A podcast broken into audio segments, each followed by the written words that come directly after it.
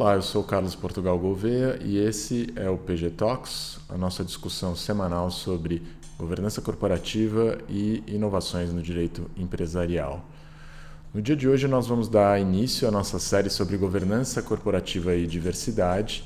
E a gente vai começar esse debate discutindo justamente o conceito de diversidade dentro do ambiente empresarial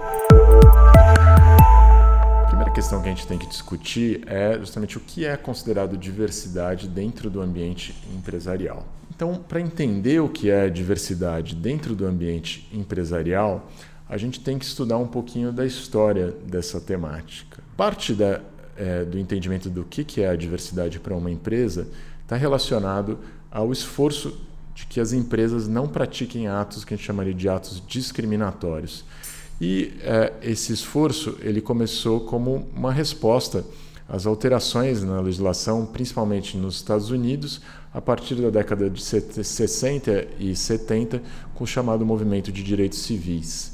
Então, esse movimento, num primeiro momento, ele tinha é, um enfoque muito grande em questões raciais, mas ele foi gradativamente incorporando outras questões, como questões de gênero e orientação sexual e é, é, são, em alguma medida, a origem de vários movimentos é, que nós temos atualmente. A partir é, dos anos 2000, nós tivemos uma ampliação, por assim dizer, do debate, onde ele deixou de ser um debate simplesmente nacional e ele passou a se tornar um debate internacional. Com a queda do Muro de Berlim, é, o que nós tivemos foi uma, um reposicionamento de algumas agências internacionais, principalmente as Nações Unidas, que em alguma medida tiveram que se reinventar. E uma das formas que as Nações Unidas encontrou para se reinventar foi justamente iniciando um diálogo global para além simplesmente dos países que faziam parte das Nações Unidas. E eles formaram é, uma iniciativa chamada Global Compact, né, o Pacto Global, que tinha como objetivo trazer empresas e organizações não governamentais para próximo das Nações Unidas. E um dos temas né, que se debatia no Pacto Global era justamente uma das metas do milênio, que era realmente reduzir as desigualdades de gênero, de raça, de orientação sexual e que afetassem todas as minorias, e aí é, dá para perceber a complexidade da discussão, porque você não está mais tentando buscar métodos de reduzir esses impactos simplesmente em um país. Na verdade, você está tentando entender como fazer isso nas mais diversas nações do mundo, no qual o conceito propriamente de diversidade ele é extremamente dinâmico. Né? Então a gente precisa olhar para cada sociedade para conseguir entender qual tipo de população eventualmente é considerada minoritária naquela sociedade, para entender as políticas que eventualmente precisam ser implementadas.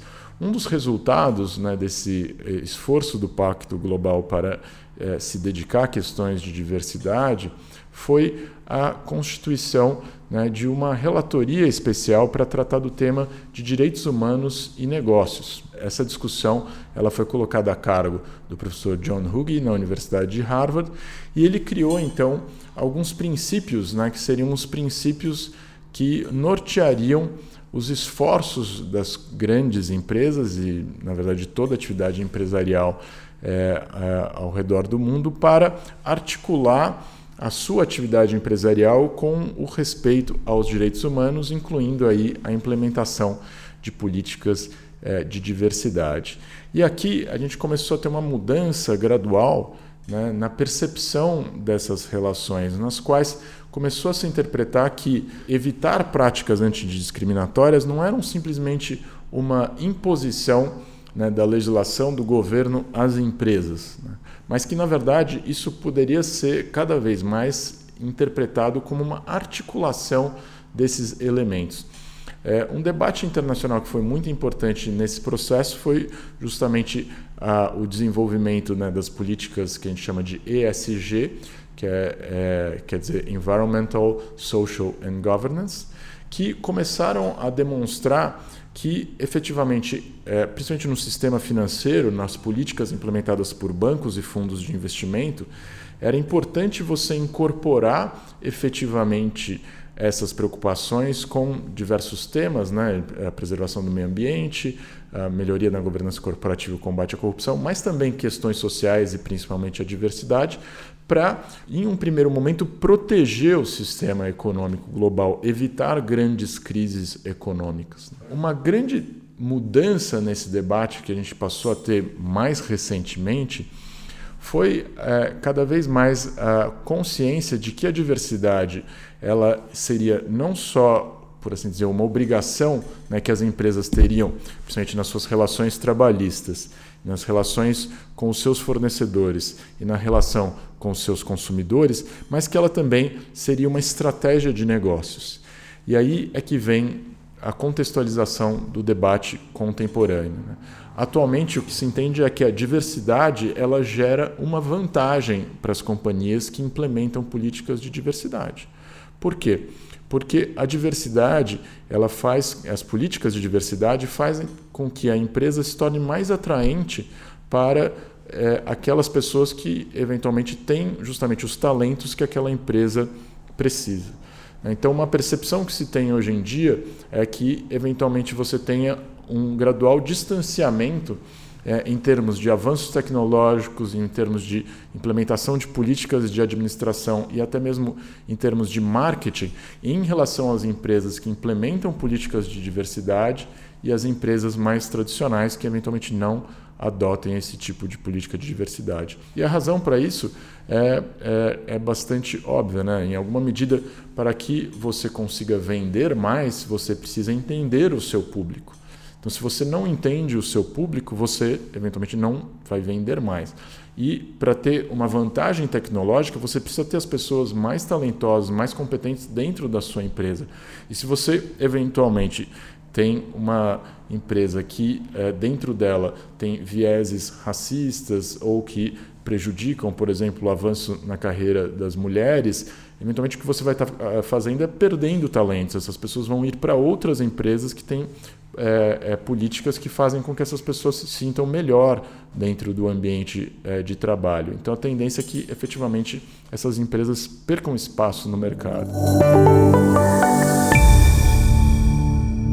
E um, algo é, bastante interessante que tem se consolidado nos últimos anos é justamente o surgimento de evidências nesse sentido, né? porque tudo que eu expliquei parece ser bastante lógico, mas a gente precisa ver se isso de fato se dá na prática.